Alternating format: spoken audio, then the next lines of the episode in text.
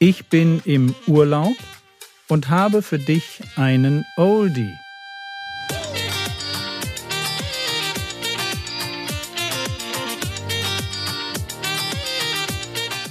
Theologie, die dich im Glauben wachsen lässt, nachfolge praktisch dein geistlicher Impuls für den Tag. Mein Name ist Jürgen Fischer und diese Woche geht es um Grausamkeit. Drittes Beispiel. Mein Bauch gehört mir. Eine der Sprüche, die ich überhaupt nicht mag. Ein Slogan für das Recht auf Abtreibung. Mein Bauch gehört mir. Ich frage mich immer, ob jemand mal die Frage gestellt hat, wem gehört der Bauch von dem Kind in den Bauch? Und ich lese Idea Spektrum, das ist eine christliche Wochenzeitschrift, und da heißt es dann, Zitat, in dieser Woche, bis zum Ende der fünften Woche dieses Jahres werden in Deutschland nach offizieller Statistik etwa 10.750 Kinder im Mutterleib getötet worden sein. Wir haben die fünfte Woche. Und wir sind schon fünfstellig. Ist das irre? Entschuldigung. Ja, also das ist immer so eine Tendenz. Was ich zeigen möchte, ist, wir haben eine Tendenz hin zur Grausamkeit. Ob wir das sehen und ob wir es sehen wollen oder nicht. Eine natürliche Tendenz in einer Gesellschaft hin zum Egoismus. Und deswegen ist die Bibel tatsächlich voll von Anweisungen, um dem dagegen zu steuern. Ich werde mal einen ganzen, äh, einen ganzen Blumenstrauß an Beispielen bringen. Aus allen möglichen Richtungen. Das ist wie, wie wenn Gott so ständig sagt, nee, nee, nee, nee, ja, es ständig abhalten will weil man gar nicht genau weiß, wo diese Grausamkeit im Sinne von Unbarmherzigkeit, im Sinne von, dass Menschen sich aus ihrer Verantwortung herausstehlen und sagen, nee, ich helfe dir nicht, nee, ich kümmere mich nicht um dich, nee, du kannst gerne verrecken, das ist mir egal. Wo das überall immer so ein bisschen passiert.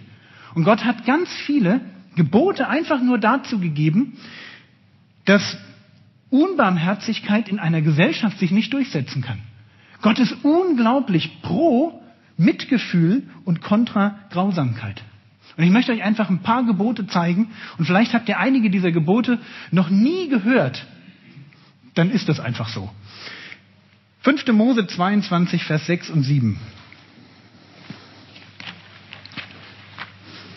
Und mir geht es darum, jetzt zu zeigen, dass Gott wirklich ein Gott ist, der sagt, ich bin dafür, dass du dir, dass du so, so eine sensible Art erhältst. Verstehst du, ja? Nee, du, du lebst dir nicht um abgehärtet zu sein, um dich in Drachenblut zu baden und danach bist du quasi so imprägniert gegen alles, was kommt. Nee, du darfst feinfühlig sein. Du darfst sogar, wenn du Christ bist, feinfühliger werden.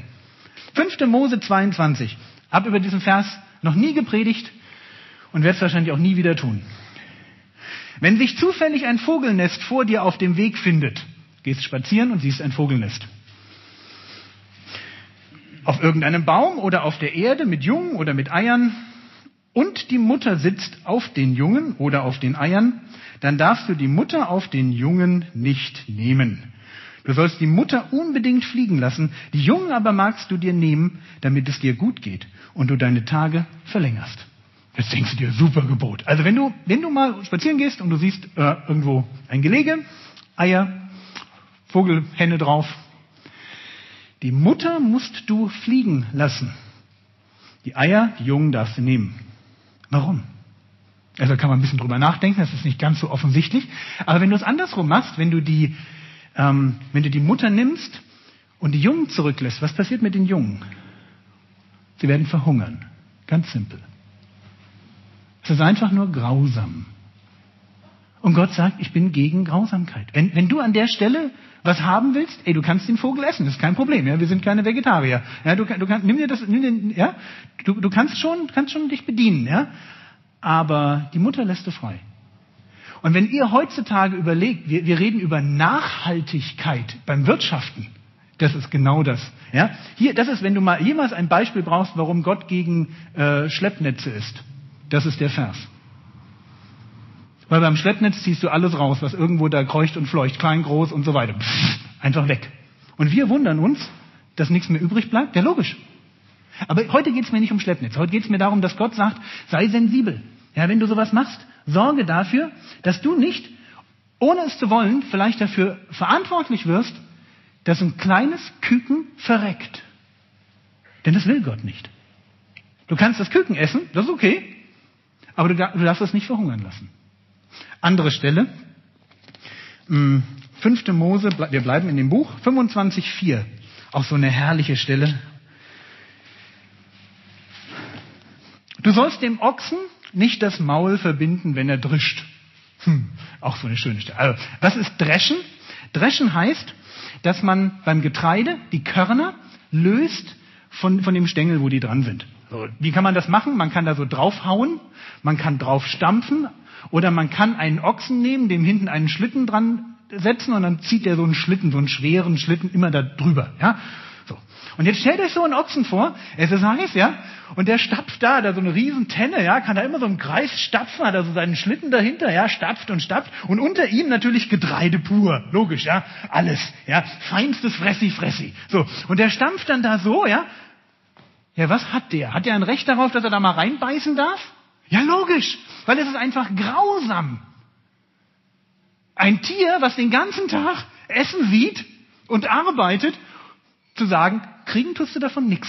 Und deswegen verbinde ich dir das Maul. Du darfst es dir schon anschauen, ja? Klar, lecker, lecker, fressi, fressi. Aber kriegen tust du nichts.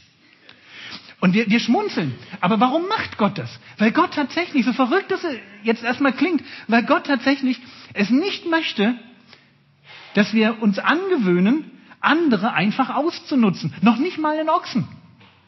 Und wenn da so ein Ochse seinen Job macht und er sieht die ganze Zeit das Fressen, na Entschuldigung, es ist kein, also das ist kein IQ über 100, um herauszufinden, was man da nicht machen soll. Lass ihn doch mal reinbeißen. Ja, du hast genug davon. Du kannst doch fair mit deinem Ochsen umgehen. Im Neuen Testament wird das dann auf Gemeindeleiter und Evangelisten übertragen. Gott, Gott ist ein Gott, der, der ein Interesse daran hat, dass wir mit den uns anvertrauten, jetzt habe ich mal ein Beispiel gebracht, Tieren, ja, aber natürlich mit den uns anvertrauten Menschen richtig gut umgehen. Im Alten Testament werdet ihr interessante Regeln finden, wie man mit armen Leuten umgehen soll. Da heißt es zum Beispiel, alle sieben Jahre soll es einen Schuldenerlass geben. Ist irre, oder? Also ja, arme Leute, die irgendwo nicht genug haben und sich so verschulden müssen und irgendwie da auch nicht mehr rauskommen, alle sieben Jahre, Schuldenerlass. Staatlich verordnete Mildtätigkeit. Irre. Schlagt mal auf, immer noch 5. Mose 15 ab Vers 7.